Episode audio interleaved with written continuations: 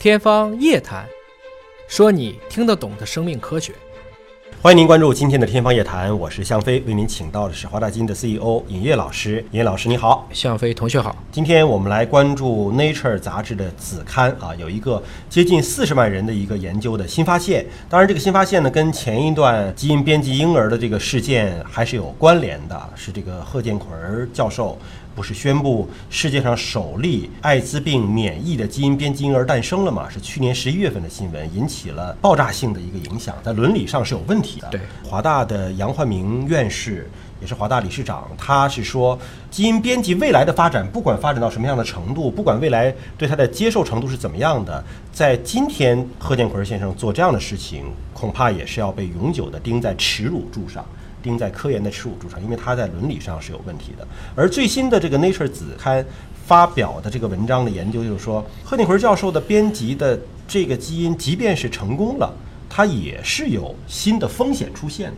所以在你研究并不清楚的时候做这样的事情，问题多多。那我们请严老师呢来分析一下 Nature 子刊的这篇研究到底是给了一个什么样的一个研究成果？对，有看最近的哥斯拉吗？还没。你会发现一部分科学家，嗯。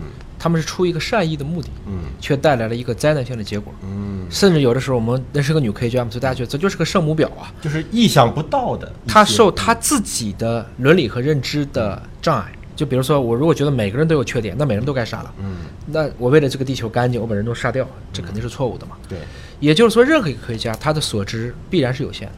科技总是在向前发展的。对，如果用有限的认知直接就推导到了一个应用上去，我们没有很好的评估风险和受益，就一定会导致今天这个结果。嗯，具体来说呢，我们重新回忆一下，当时为什么要做这一对基因编辑的婴儿？他是因为啊，父亲是 HIV 病毒的携带者啊，母亲是健康的，那么他是希望让这个孩子对 HIV 病毒免疫，因为之前我们节目当中曾聊过啊，确实有一少部分人对先天的。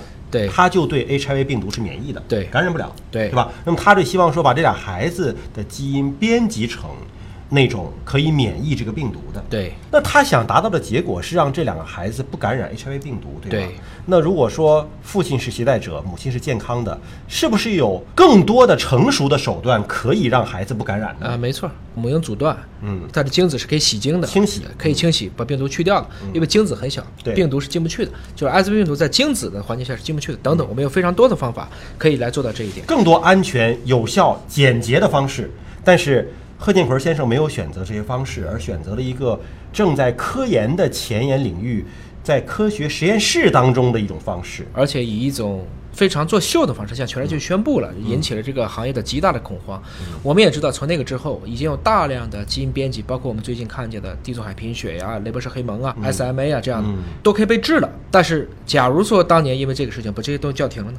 不能做基因编辑了，倒使得我们很多应该用基因编辑这个技术的可以被治疗的病人得不到这个救助了。所以，就有的时候科技怎么发展，也要去规范它。也有人说，在听到了贺建奎教授现场的这个讲解了他的实验过程的时候，发现就是他这个实验其实并没有完全的成功，嗯，还是有脱靶的情况存在。非常好，就是最后没有编出来这个文章里说的这个事情。但是那更可怕呀，那编的是未知的东西啊，还不明确呢。在我这个角度来理解呢，嗯，还是那句话，life always finds its way，嗯，它一定会有一套自己自洽的方法。嗯，你要知道，我们任何一个人的基因都不完美，嗯，我们小的缺陷。我们说五兆以下的缺陷，可能每个人都有，嗯，但是它不足以影响整条染色体的水平，所以大部分人看起来性状是 OK 的。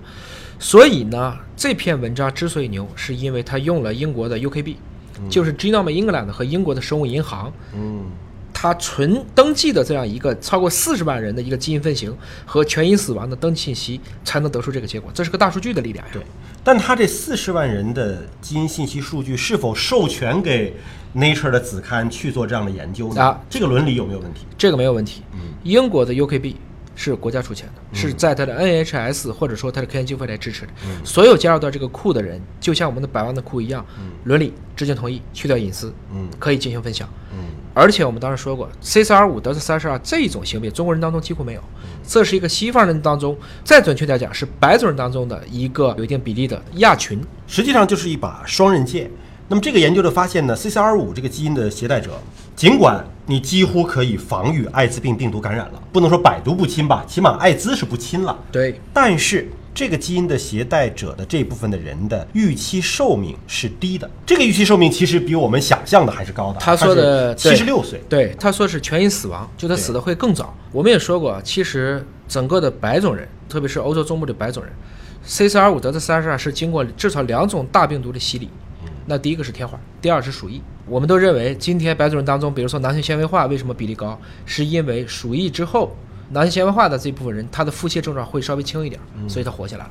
C 四二五德的三十二可能会抵抗天花，可能会抵抗艾滋，可能会抵抗一部分其他的通过这个受体进去的病毒。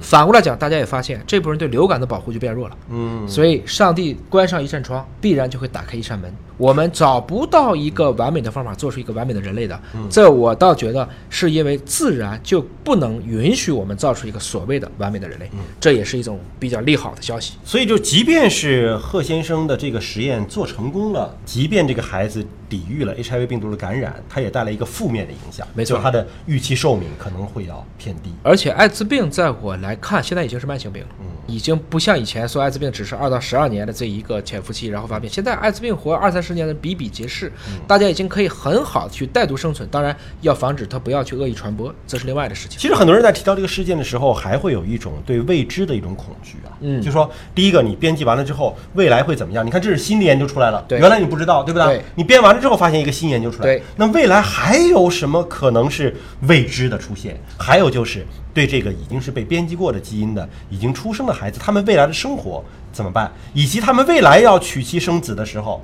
又怎么办？你知道这个华大在二零一二一三年的时候做过单精子测序。嗯，什么是单精子测序？那测一个精子的 DNA，是测一堆精子。后来发现一个雄性动物给出来的精子它都不一样。对，每一个都不同，每个都不同。所以即使是它那个位置上它是脱靶了，对，我们也感谢脱靶。不脱靶了，就变成今天的这个情况。嗯，它自己也可能会重组的。嗯，它还有另一条染色体会修复的。嗯，所以我大概率判断这些孩子只要做好隐私。